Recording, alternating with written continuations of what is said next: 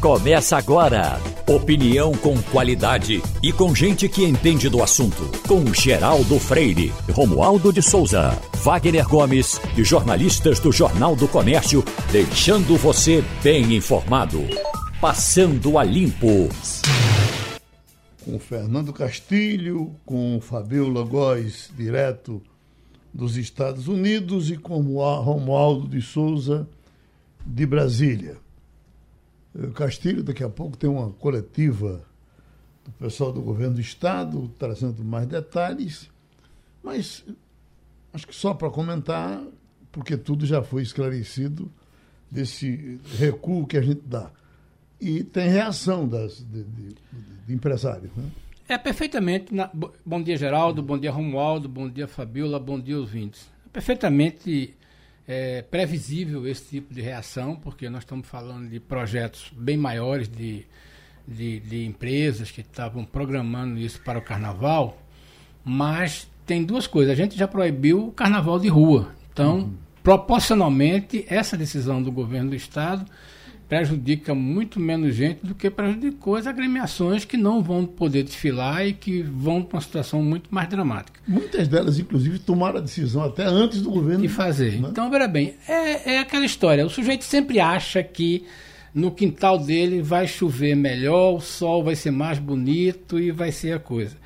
A gente tem que se render a uma realidade internacional. Está acontecendo no mundo inteiro. Os Estados Unidos está aí a Europa aconteceu, está acontecendo, vai acontecer no Brasil. Eu até escrevi um texto ontem falando sobre o seguinte: uma coisa é você, na Delta, ter uma contaminação de 10 pessoas. Porque, aliás, uma internação de 10 pessoas. Por quê? Porque a Delta contamina proporcionalmente com talvez um décimo. Então, se você tem mil pessoas contaminadas, talvez 10 você seja necessário internação problema é que a, a Ômicron não contamina mil, contamina 10 mil. Uhum. E aí, mesmo que você tenha uma, uma internação, você vai ter a internação daqueles mesmos 10. Então, o sistema de saúde vai sobrecarregar. Só que tem um detalhe. A Ômicron tem uma capacidade de proporção de, de, de, de, de, de contaminação muito mais forte. Então, por exemplo, os números da Ômicron são de milhões não são de centenas de milhares, como a gente tem feito, é, observado isso. Então, por exemplo, eu não tenho nenhuma dúvida que o governo do estado de Pernambuco vai ter que precisar reforçar muito forte a questão do atendimento nas UTIs e nas UPAs, porque o volume de pessoas a serem atendidas é muito forte, combinado com a questão da gripe, da influenza A que é diferente da influenza B, que é essa que a gente tomou a vacina. Então, veja bem, nós temos uma tempestade perfeita. Aí, no meio dessa discussão toda, você falar que não, nós podemos fazer uma festa com 5 mil, com 3 mil, dentro das medidas de segurança. Conversa, pô. Uma, uma, festa, como é que se diz? Uma festa com 3 mil pessoas não tem condição de, de fazer segurança nenhuma. As pessoas podem estar vacinadas, podem estar, mas basta um contaminado ali para homem, como que está todo mundo combinado. É doloroso? É. Agora, é uma realidade que a gente não vai poder fugir. Não adianta querer espernear, fazer, reclamar tudinho. Eu não tenho nenhuma dúvida que em fevereiro nós vamos estar com uma situação, até porque o secretário André Longo já prevê isso. Nós vamos estar com uma situação muito séria em fevereiro de contaminação, de sobrecarga no setor público de saúde. Uhum. Nós temos 80%, me parece, de lotação já agora. Já. Claro que a gente tem que dizer o seguinte: nós estamos 80% de um sistema que foi reduzido, basicamente, acho que a 30% do pique. Mas a gente não pode conviver com um sistema de, de 3 mil leitos é, é, administrado permanentemente. Uhum. Então é aquela história. É perfeitamente compreensível é, é, é, que as pessoas reajam dessa forma. Agora, veja bem, essa é uma realidade que vai se impor. Não é uma questão de desejo, é uma questão matemática. Nós vamos ter isso agora em fevereiro, independentemente se a gente queira ou não. Essa é uma realidade que vai se impor. Fabiola Góes, nos Estados Unidos, Fabiola, como é que as coisas estão? Como é que vão ficar? O que é que o pessoal diz por aí? A Disney está funcionando? Las Vegas está jogando cassino? Como é que está? Bom dia, Geraldo. Bom dia a todos. A situação aqui é bem dramática também, viu? O país bateu o recorde de crianças internadas por causa da Covid na última semana. Pelo menos 4 mil crianças estão internadas. As, as internações, em geral, também cresceram, atingiram um novo pico Nesse momento, são 132 mil pessoas internadas. O recorde anterior tinha sido em janeiro, de 2021 com 132 mil pessoas. Ou seja, algumas cidades têm ap apresentado medidas de segurança bem duras, realmente, têm cancelado grandes eventos, é, jogos também de basquete, e alguns lugares estão fechados. Outros determinam medidas de segurança mais é, tranquilas. Por exemplo, aqui em Washington, fui no restaurante no domingo, eles pediram comprovante de vacinação. Aí você está num ambiente extremamente seguro, né? Você acredita que você está com pessoas ali vacinadas e não tem ninguém. É, Acredita-se que não, a gente esteja numa situação mais confortável. Mas aqui os casos têm crescido, as autoridades de saúde acreditam que em fevereiro vai haver uma redução desses, desse grande número, de, esse volume enorme de casos. Aí, ao contrário do Brasil, né, a previsão é que aumente, porque aqui chegou primeiro, mas a Omicron ela está sendo responsável pelo mais de 90% dos casos aqui e das internações também. As pessoas não chegam morrendo como a gente via né, há um ano atrás, mas as pessoas estão se contaminando mais rapidamente e muitas estão sem sintomas. Então, a estratégia aqui do governo é testar todo mundo. Né? Eles incentivam os testes em alguns postos que você só chega e não paga nada e faz o teste PCR. Alguns precisam marcar antes, ah, estão distribuindo, as escolas, inclusive, distribuem para as crianças. Às vezes tem um caso de uma criança ou algum familiar que foi testado e deu positivo, mesmo sem sintoma, aí a sala, se outras crianças recebem, para saber se tem realmente o vírus ou não. E assim vai vivendo, é como se fosse uma, uma nova realidade. Né? Aqui não está com lockdown, não tem medidas drásticas, mas estão apertando também o, as determinações de empresas, de prefeituras, para que os seus funcionários sejam vacinados. O Biden já deu essa determinação para os para os, os servidores né, do governo federal. Então, tem uma, está tendo uma pressão muito grande, os empregados estão, algumas pessoas são mesmo demitidas porque não tomam a vacina, e aí e por aí vai. Aqui, a, a realidade, por enquanto, é essa. Ô, Fabiola, você já disse por diversas vezes que a situação de atendimento de saúde aí é pior do que aqui você, você não tem SUS aí. E aí, como é que fica? Esse pessoal que, que está com, com a gripe, tem alguma prioridade em algum hospital? Como é que é feito? Não existe isso aqui. Não tem prioridade nenhuma. As pessoas têm que pagar mesmo para o atendimento. Se ela estiver chegando, morrendo no, no, no hospital, ela vai depois chegar, vai receber a fatura na casa dela. Nossa. Algumas pessoas recebem um plano de saúde, que é o, o Medicare, o Medicaid, tem dois planos que para a população de que tem uma renda menor, né? Algumas empresas oferecem para os empregados, mas não tem um sistema único de saúde como a gente tem no Brasil. Não tem posto de saúde. Ah, eu estou com dor de cabeça e estou com vômito. Eu vou lá para ser atendido no médico na emergência. Não tem isso. Então, o que eu vejo aqui, as pessoas se automedicam bastante tem algumas farmácias que fazem esse atendimento né, orientado, vamos dizer assim, com os physicians, né, que são os médicos, aqui alguns médicos que não são especialistas em área nenhuma, e eles acabam medicando as pessoas, mas não tem isso. Assim, quem está indo para o hospital e está internado, certamente a fatura vai chegar na conta das pessoas. Aí no Brasil a gente tem uma sorte muito grande. A gente uhum. chega né, nos postos de saúde, consegue atendimento ambulatorial, de emergência, aqui não funciona desse jeito. É a forma como o país foi criado, né? E a forma como que foi desenvolvido o sistema de saúde, e certamente isso nunca vai mudar. É, e, e, tem, sem falar nisso, uma máfia aqui grande de, de é, são caríssimos os planos de saúde aqui, as medicações são absurdas, todo tratamento que você vai fazer é uma nota. Eu não sei como essas pessoas conseguem pagar. Uhum. Romualdo de Souza, Brasília, eh, tem algum, alguma restrição já programada, já divulgada? Pois olha, Geraldo, tem restrição ao carnaval. Não vai haver carnaval de rua, os blocos estão proibidos, mais uma vez eu conto a história que na chegada dos pioneiros que construíram Brasília em, final, em finais do ano de 1957, já 58, já tinha gente por aqui começando a, a, a demarcar áreas, vieram os cariocas que trouxeram as escolas de samba. E os pernambucanos que trouxeram o galo da madrugada, chama-se aqui em Brasília Galinho de Brasília. Esses blocos de rua ou as escolas de samba não vão funcionar.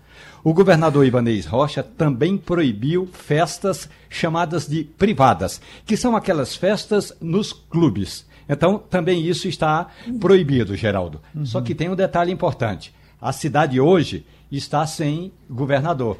É que, como todo mundo cansa, o Ibanez Rocha também se cansou. O governador do Distrito Federal pegou o avião particular dele e foi passar férias na cidade de Miami, nos Estados Unidos. Apesar de toda a pandemia, ele disse que tem uma equipe pronta para atender a população do Distrito Federal e que ele também tem direito de tirar férias, tirou férias e está em Miami tomando banho de sol, porque aqui em Brasília chove muito e não tem sol por esses dias, Geraldo.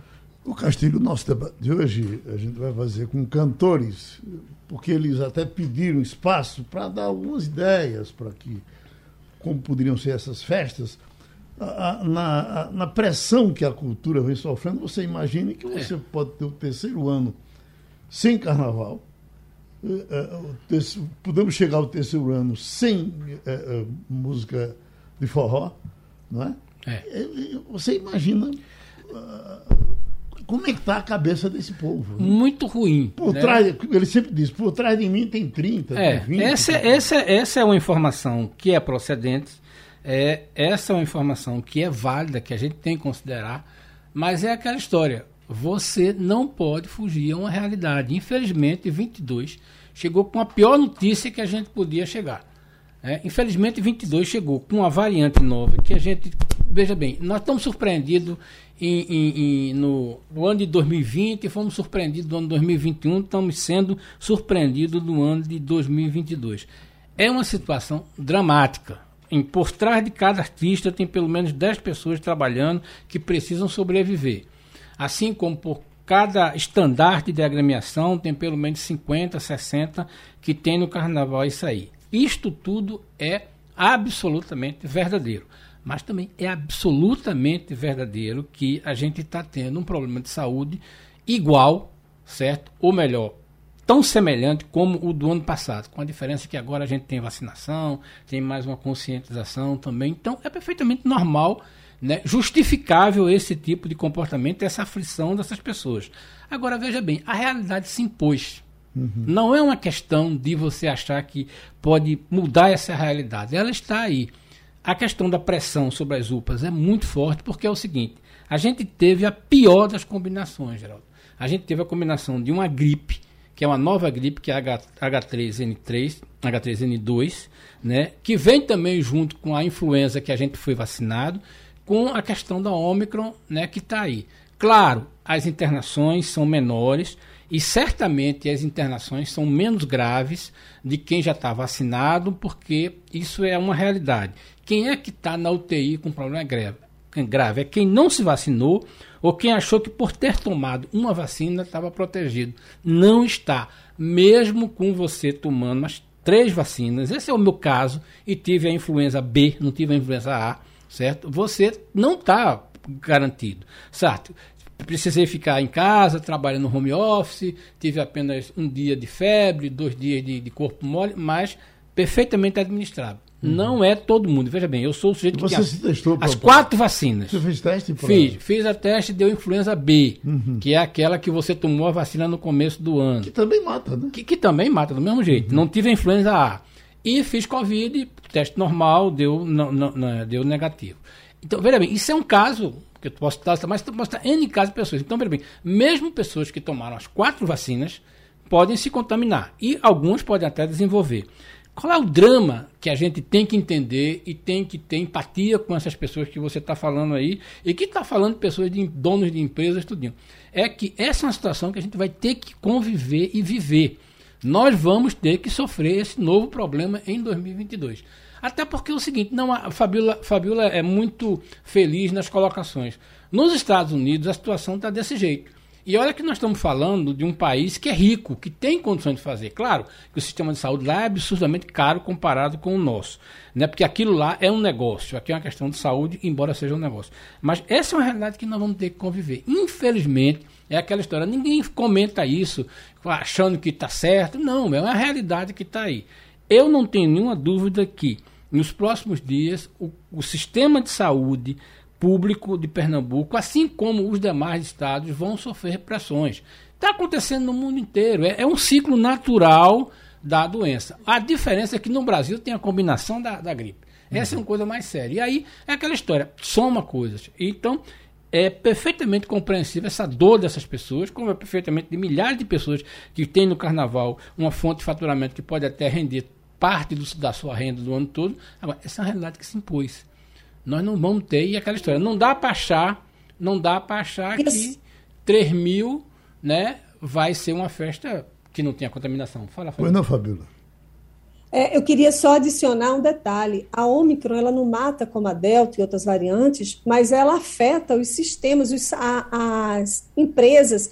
Pronto. Várias companhias aéreas estão cancelando os voos porque não tem né, pessoas para trabalhar. Aqui, o metrô aqui em Washington teve o serviço reduzido em, em 25%, porque não tinha funcionário para trabalhar, de tanta gente que está pegando a Omicron. Algumas escolas, em Nova York, por exemplo, correm o risco de fechar porque também professores e pessoas que trabalham nas escolas estão com Covid e precisam ficar afastados do trabalho. Então, não é uma, só uma questão de, de morte, Saúde, né? é uma questão de afetar mesmo a economia, porque não tem funcionário para trabalhar. E também restaurantes que fecham porque não tem gente, não tem garçom, não tem atendente para poder trabalhar nesses dias. Então, a Omicron ela também é muito cruel para a economia nesse sentido. Durante a manhã de ontem, acho até boa parte da tarde, a repercussão ainda era a decisão do presidente Bolsonaro, que por vontade do Ministério da Economia vetou refis para micro e pequenas empresas.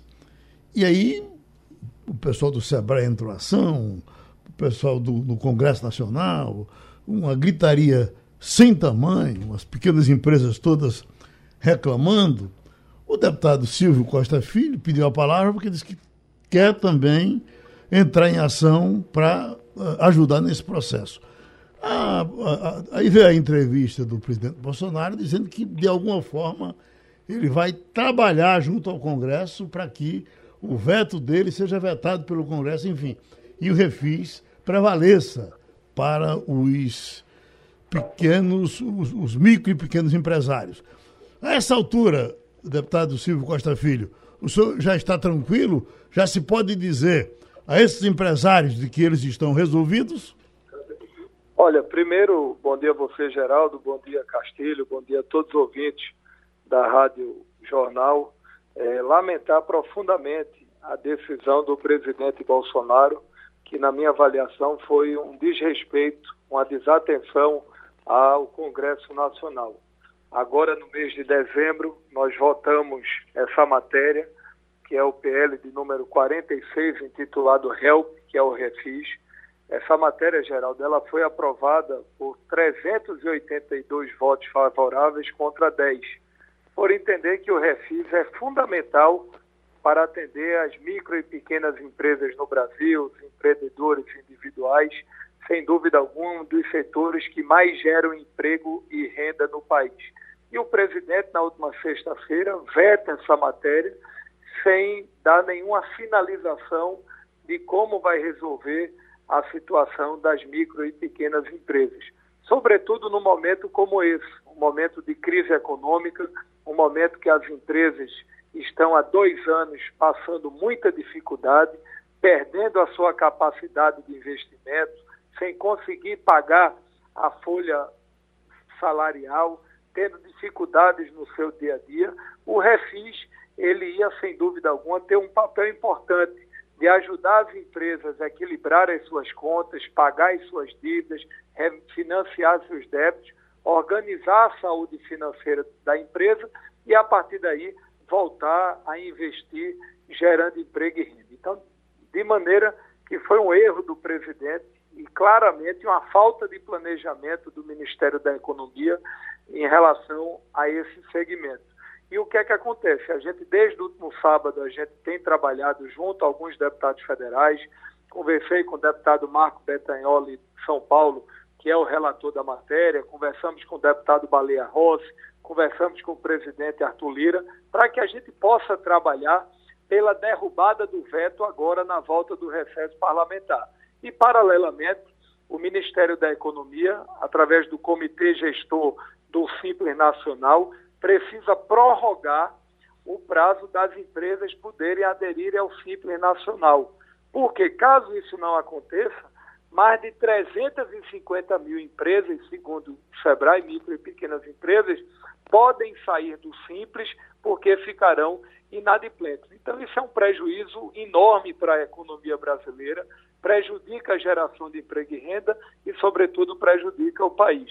Então, o que a gente está ponderando é que possa haver uma ampla mobilização do Congresso, dos deputados e de toda a sociedade do setor produtivo para que a gente derrube o veto e que o governo, quanto antes, apresente uma solução a esse setor fundamental para a economia brasileira. Você está aí no olho do furacão, Romualdo de Souza.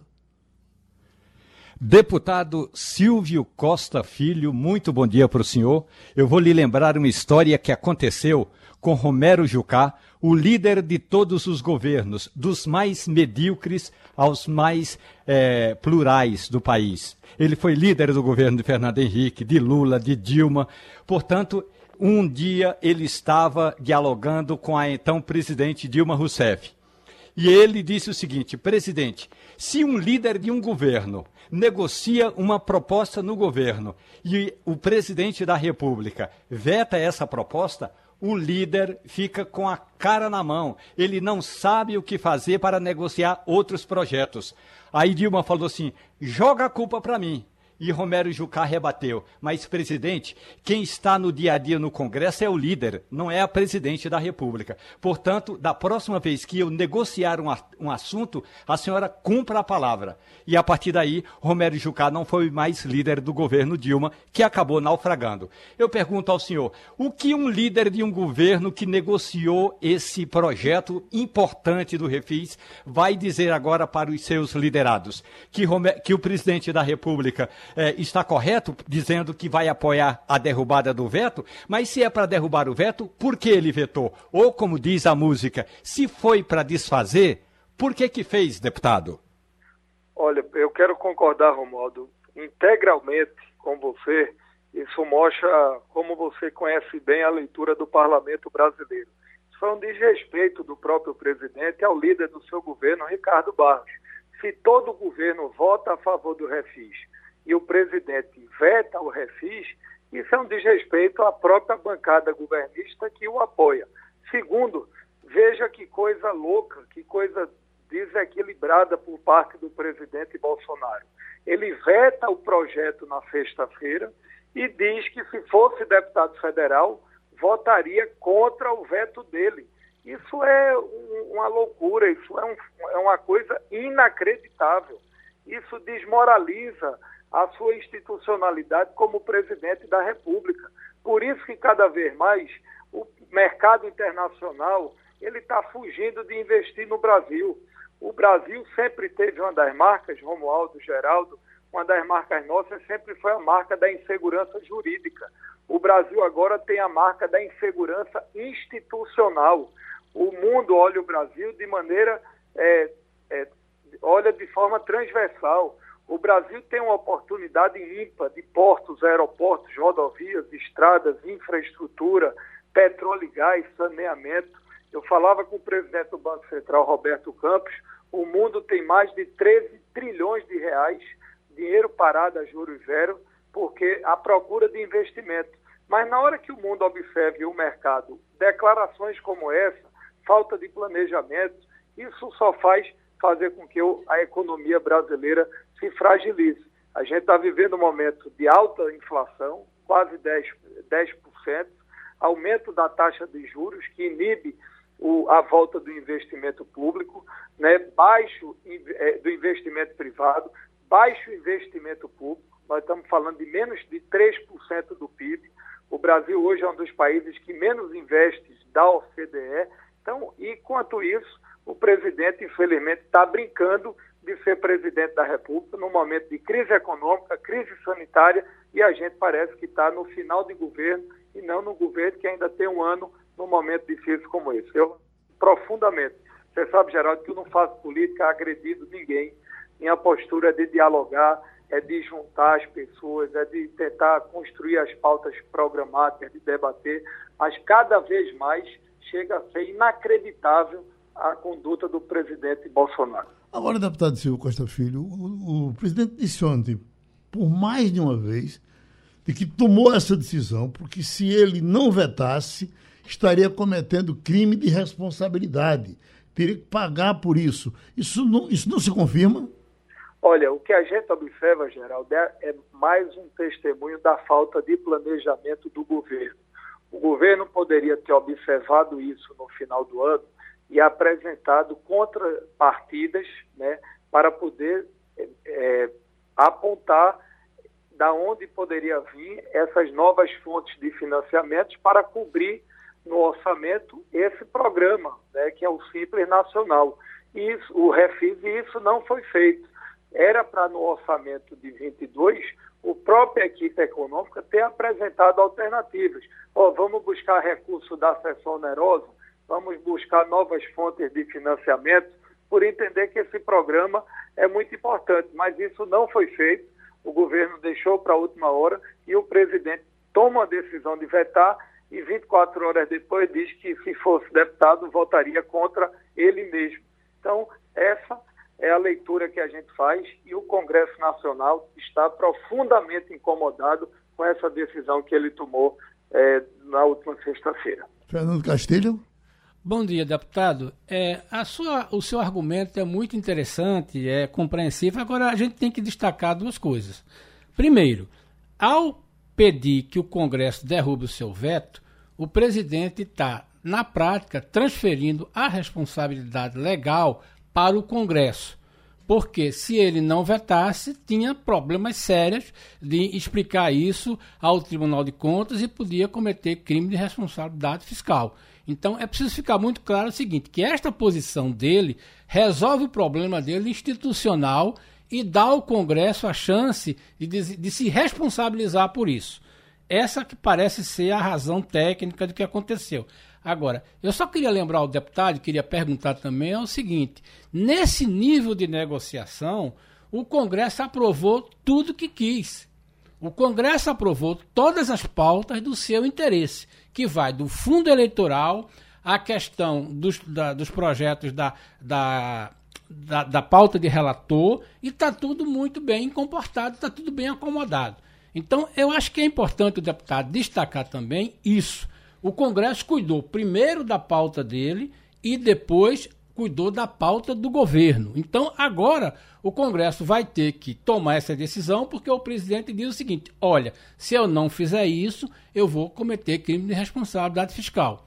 Mas vai ser bom para o Congresso, porque vai dizer: olha, o presidente vetou e nós resolvemos. Então, só queria lembrar para o deputado e perguntar o seguinte: a negociação não foi atabalhoada, não foi ruim, o, a, a fragilidade do governo não permitiu que esse tipo de comportamento do orçamento chegasse a esse ponto?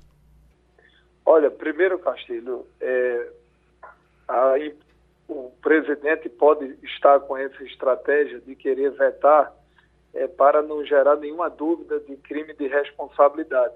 Mas isso, na minha avaliação, é uma clara falta de planejamento por parte do próprio governo federal e da equipe econômica. Toda a pauta sobre o refis ela foi feita uma ampla discussão através da comissão especial na Câmara, onde foi debatido esse tema com o setor produtivo, com o Ministério da Economia. E em nenhum momento né, o Ministério apontou qualquer vícios né, de crime de responsabilidade é, fiscal. Ou seja, pelo contrário, essa matéria ela teve o apoio de todo o governo, como bem o Romualdo falou, até do próprio líder do governo. Então, o governo agora, depois disso, veta, joga a responsabilidade para a Câmara, a gente vai trabalhar para vetar, para derrubar o veto, e aí, sem dúvida alguma, ao lado do Ministério da Economia, o presidente Arthur Lira e o presidente Rodrigo Pacheco, isso passa pelo Senado Federal, vai tentar se construir um entendimento para que a gente possa resolver esse problema é, do refis. Segundo, no ano passado, o Congresso votou pautas importantes, como votou a pauta do marco legal do saneamento, como votou a autonomia é, do Banco Central, que eu tive a oportunidade é, de ser relator da matéria, votou programas importantes é, de apoio e ação para a questão do Covid. Nós votamos também o projeto de Tarcísio de Gomes, que trata do marco legal também das é, rodovias, né? A gente votou algumas matérias como a venda direta do etanol, que é muito importante para o Nordeste aqui do Estado, permitir a venda direta de álcool das usinas direto para o posto de gasolina. Foi feito um conjunto de debates ao longo do, do ano passado. Agora, o que está faltando, Castilho, de fato, é planejamento e articulação. A gente não está vendo articulação por parte do governo federal, nem na economia e nem na área política. E você sabe, você né, porque está na sua publicamente, você é um dos melhores quadros da economia que eu conheço de Pernambuco e do Brasil. Você sabe, Castilho, que infelizmente o Paulo Guedes está chegando ao final do governo sem ter nenhuma agenda. A reforma tributária não avança, porque o próprio governo não quer que avance e não tem uma proposta definida. A reforma administrativa, o próprio presidente Bolsonaro é contra. Não se tem uma agenda é, clara de retomada de investimento público, a gente não percebe isso por parte da economia. Infelizmente, o, o próprio governo agora é, é, autorizou né, e defendeu furar o teto de gastos. O próprio ministro Paulo Guedes, que era contra, defendeu ao final do ano. Então, assim, o que eu percebo é que, infelizmente, a agenda econômica do governo envelheceu e o Paulo Guedes, ele perdeu, está perdendo cada vez mais a capacidade de organizar e arrumar a economia brasileira. E eu lamento profundamente como brasileiro essa situação. Fabíola Góes, alguma dúvida ainda?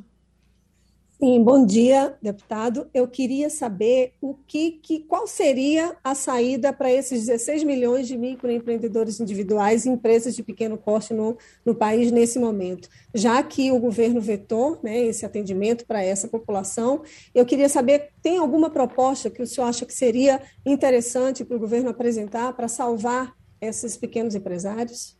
Fabíola, o que é que a gente está defendendo e o presidente Arthur Lira e o presidente do Senado Rodrigo Pacheco estão trabalhando nessa direção.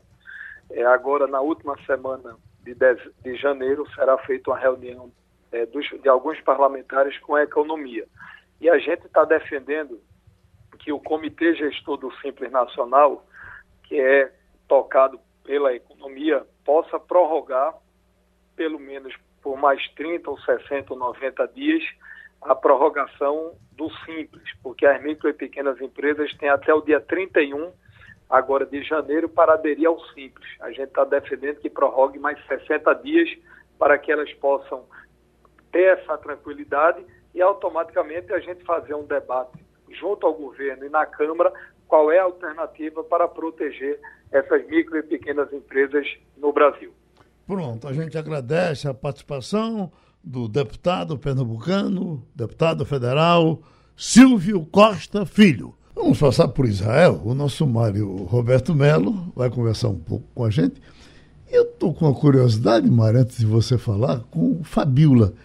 Eu, eu olho para atrás de você como que você estivesse no açougue com, com uh, uh, um bocado de costela de boi aí atrás.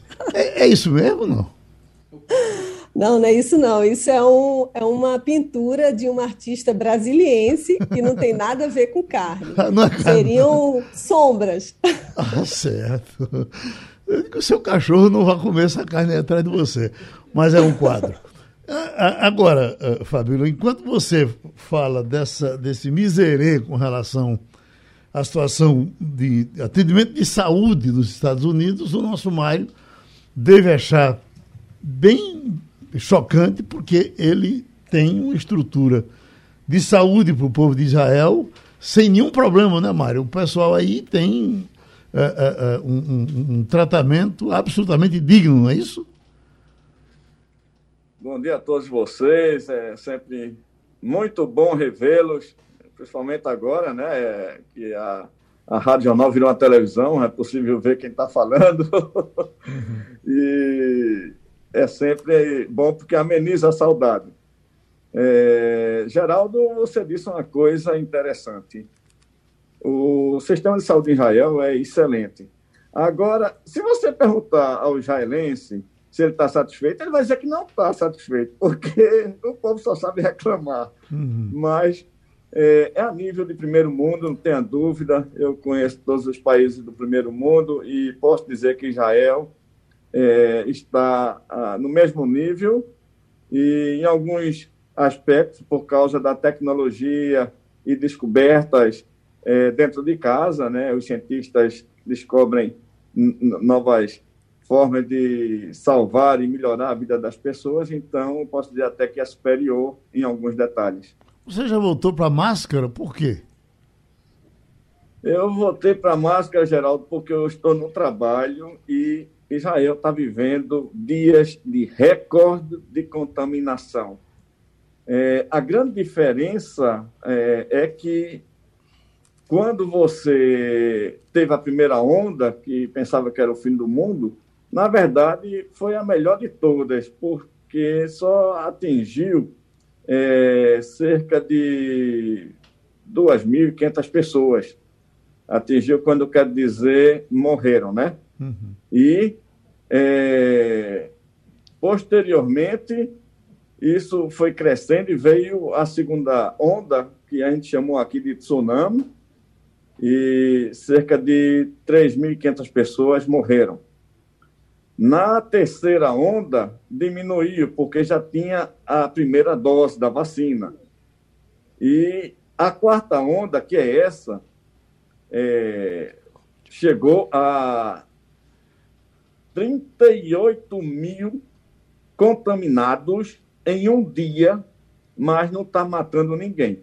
Porque na última semana, é, que foi o quando começou o auge dessa quarta, dessa quinta onda, né? Da quarta onda, a gente está é, em, em, meados da, da, da, quarta onda e a tendência é chegar a 50 mil contaminados, mas não está indo ninguém para o hospital.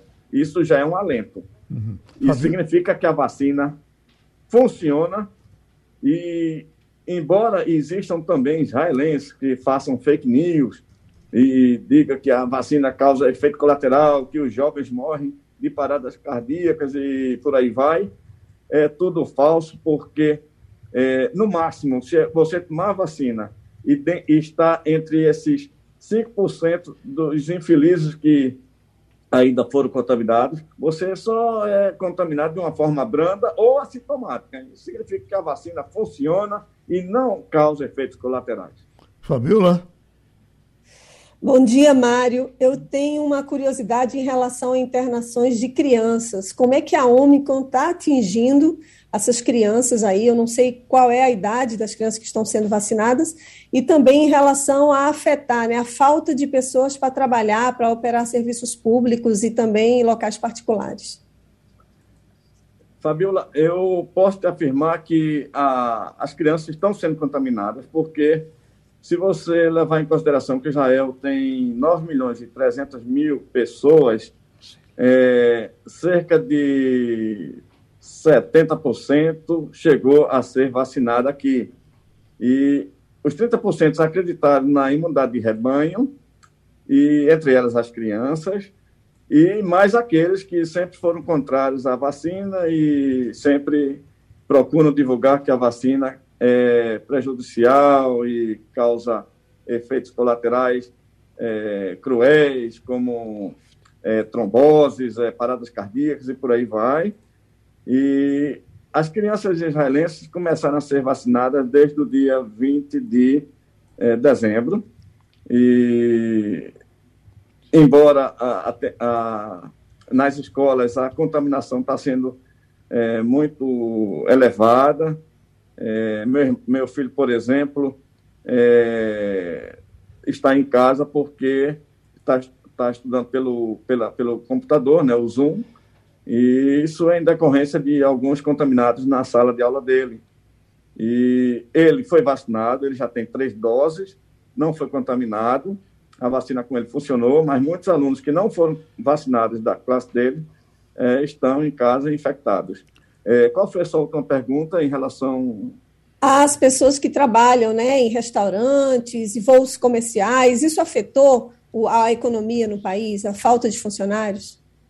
É, uma pergunta interessante. Está começando a afetar, é, não porque esteja nada fechado, inclusive, tinham é, dito, né, o governo afirmou que o, o aeroporto também iria fechar, é, poderia fechar, mas não fechou. E tudo está funcionando no país, mas com um efetivo menor, porque tem muita gente doente. 38 mil pessoas diariamente. É, e subindo, né? O gráfico está subindo é, verticalmente, é, de uma forma, é, inclusive, amedrontadora. Então, é, a perspectiva é chegar até 50 mil diários e começar a baixar, e daí sim essa imunidade deverá ser por não completa, mas próxima a isso.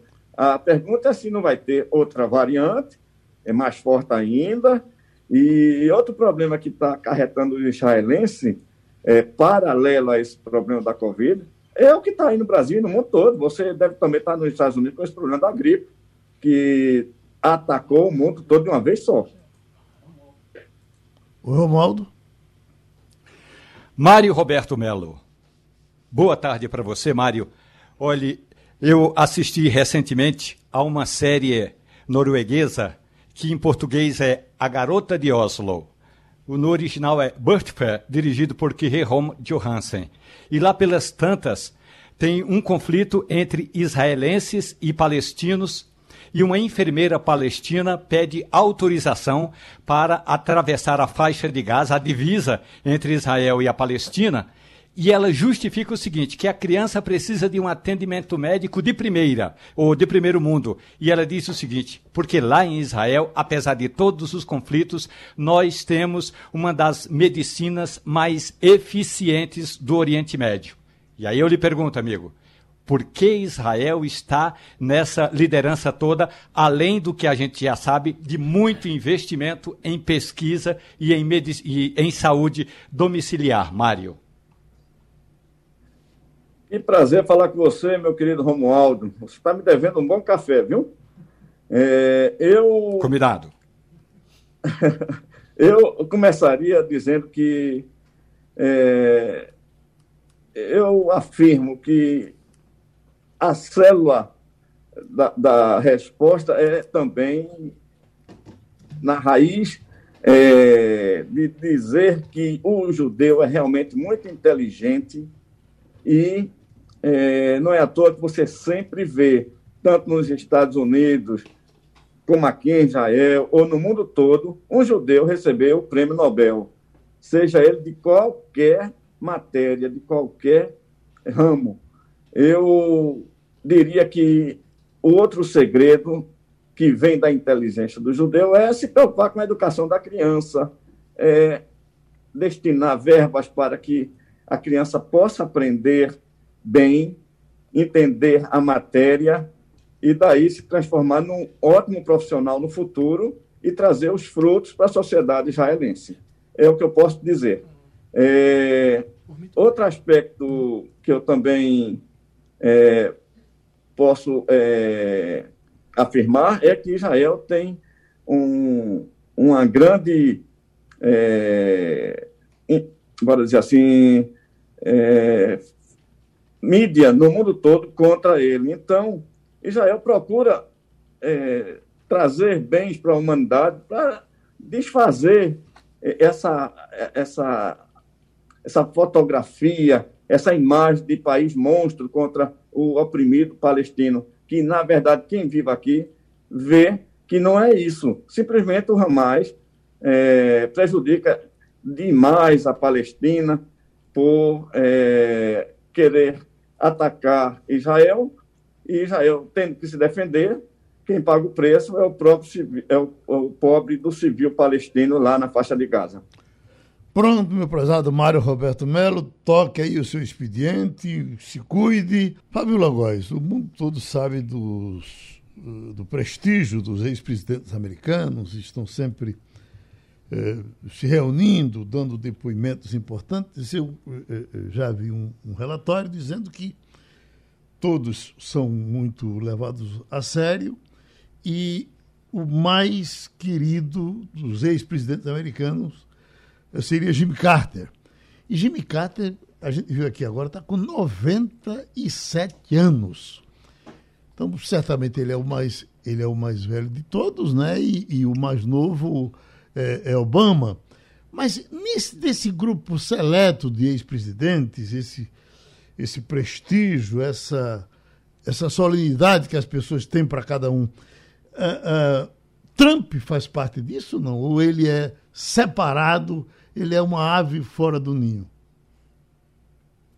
Olha, Geraldo, o primeiro lugar eu queria só lembrar também que o Jim Carter, além de ser muito querido e ter 97 anos, ele é extremamente lúcido e ponderado. No dia 6 de janeiro, eh, agora, né, na que se relembrou o ataque ao Capitólio, ele escreveu um artigo e foi publicado em alguns jornais, se eu não me engano, o primeiro foi The Washington Post, e ele escreveu sobre a democracia, um aviso dizendo, gente, olha aí, está tendo indício de que nossa democracia está em risco, temos que fazer alguma coisa agora. Então, ele, além de tudo, ele é muito, ele é muito centrado. E o Trump, por outro lado, é o fanfarrão, né? O Trump é visto como um presidente é, trapalhão. Ele tem, obviamente, uma minoria que faz muito barulho aqui nos Estados Unidos e que é muito fiel a ele, mas, por outro lado, ele não é querido como é o presidente Obama, por exemplo, que tem uma tem grande parte da população americana apoia e né, os dois mandatos do presidente Obama, a condução dele, obviamente recebe muitas críticas, principalmente em relação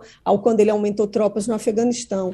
Mas o Jim Carter certamente ele é muito querido e Obama também eu diria que entre esses últimos presidentes eles são os mais queridos aqui pela, população americana. Então nós temos vivos ainda uh, Jimmy Carter, uh, Bush, uh, Bush, Clinton, Clinton. Obama. Tem mais algum? E Clinton. Clinton e Obama. Bill né? Clinton. São, são, são, quatro ex-presidentes. Ah, não, e Trump. Né? E Trump. Uhum. Romualdo de Souza.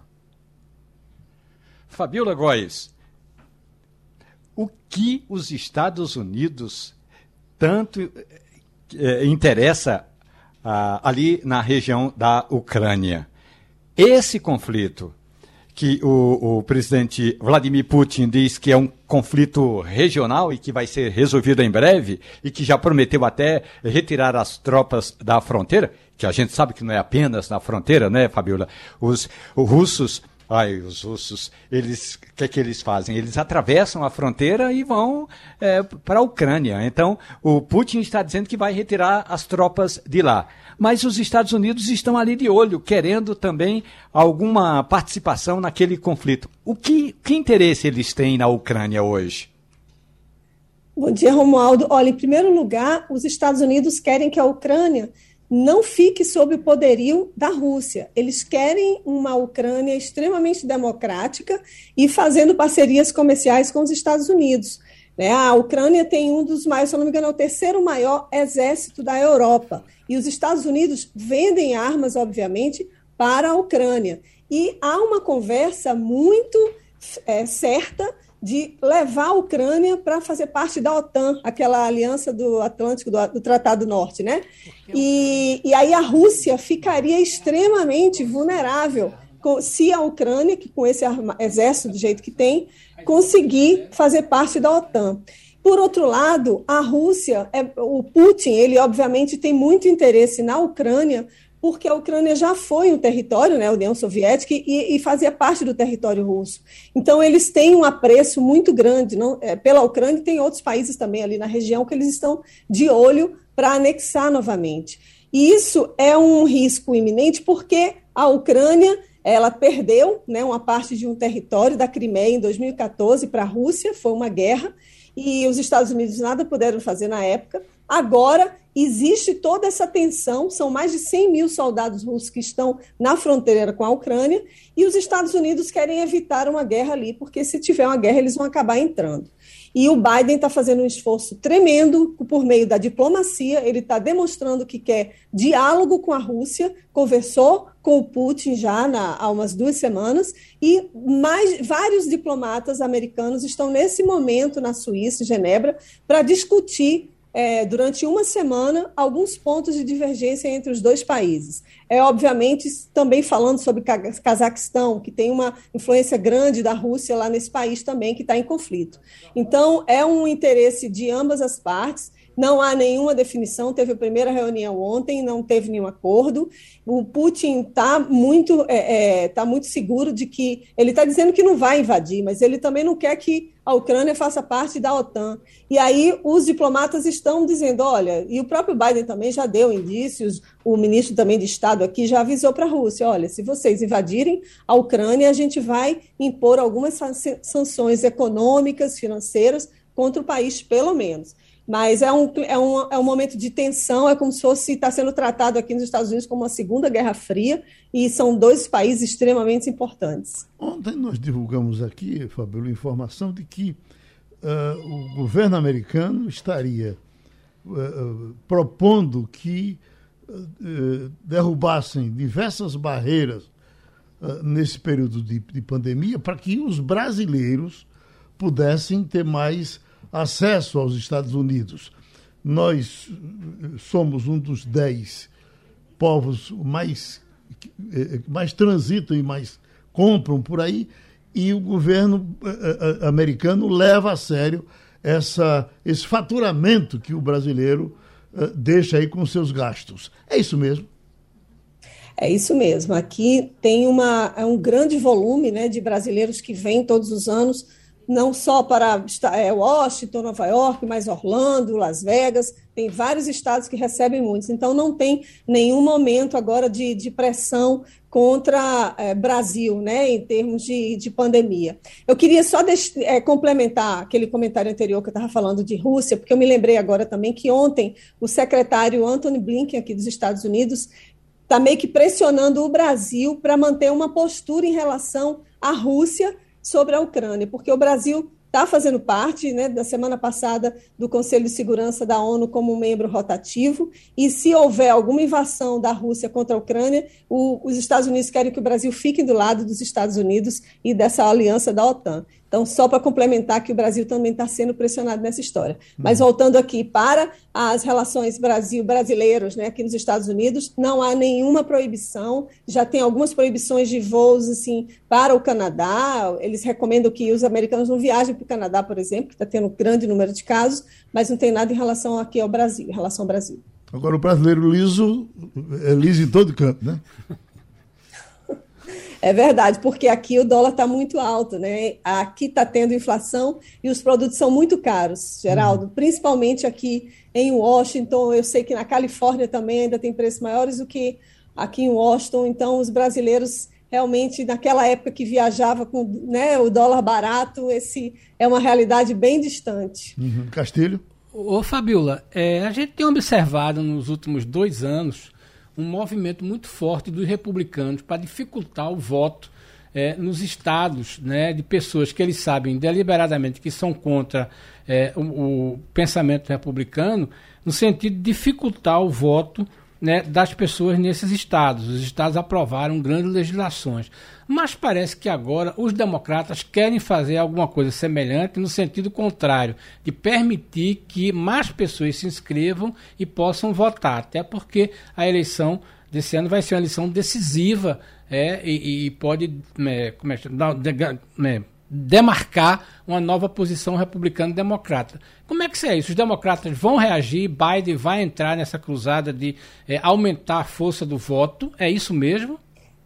É isso mesmo, Castilho. Biden está com tudo essa semana, essa é a principal agenda dele. Ele está indo hoje para Atlanta, na Geórgia. Geórgia é um dos estados é, que, está, que estão restringindo o uso de votos, são pelo menos 17 estados que já têm legislações para restringir que a população negra, a população mais carente, aqueles que não têm documentos, possam votar. Eles fazem isso restringindo também dias de votação, é, porque aqui não há um sistema unificado como é no Brasil, que tem o TSE. Né? Aqui cada estado define sua legislação e é uma loucura. E então a Geórgia, por exemplo, está é, tá colocando o eleitor para votar numa cidade muito distante do distrito dela. Então, isso acaba atrapalhando as pessoas que não têm como se deslocar e teriam que perder um dia de trabalho para poder votar. Enfim, o Biden está indo hoje, ele quer apresentar uma legislação, ele está indo para a Geórgia, vai fazer uma, um pronunciamento hoje e já tem planos para uma legislação federal, ele quer passar no Congresso, tem uma resistência dos republicanos lá também para passar essa legislação que seria unificar um pouco sobre esse direito das pessoas votarem. Eles querem fazer isso antes do dia 17 de janeiro, que é o dia de Martin Luther King, é feriado aqui nos Estados Unidos, e eles estão também é, enfrentando, ele vai com a Kamala Harris, ele designou Kamala para cuidar desse aspecto também, não só de imigração, mas ao direito do voto, e eles estão lá, vão enfrentar uma resistência dos próprios democratas, de pessoas da população que estão indignados, porque até agora isso não foi resolvido. Ele tem um ano de governo e até agora não passou uma legislação que pudesse garantir essas pessoas a votarem. Então, é um momento decisivo agora para o Biden. Essa semana promete aqui essa discussão porque tem uma resistência grande dos republicanos. Pronto, Fabiola, vá pela sombra, a gente lhe procura a qualquer momento e terminou Passando a Limpo. Você ouviu opinião com qualidade e com gente que entende do assunto. Passando a Limpo.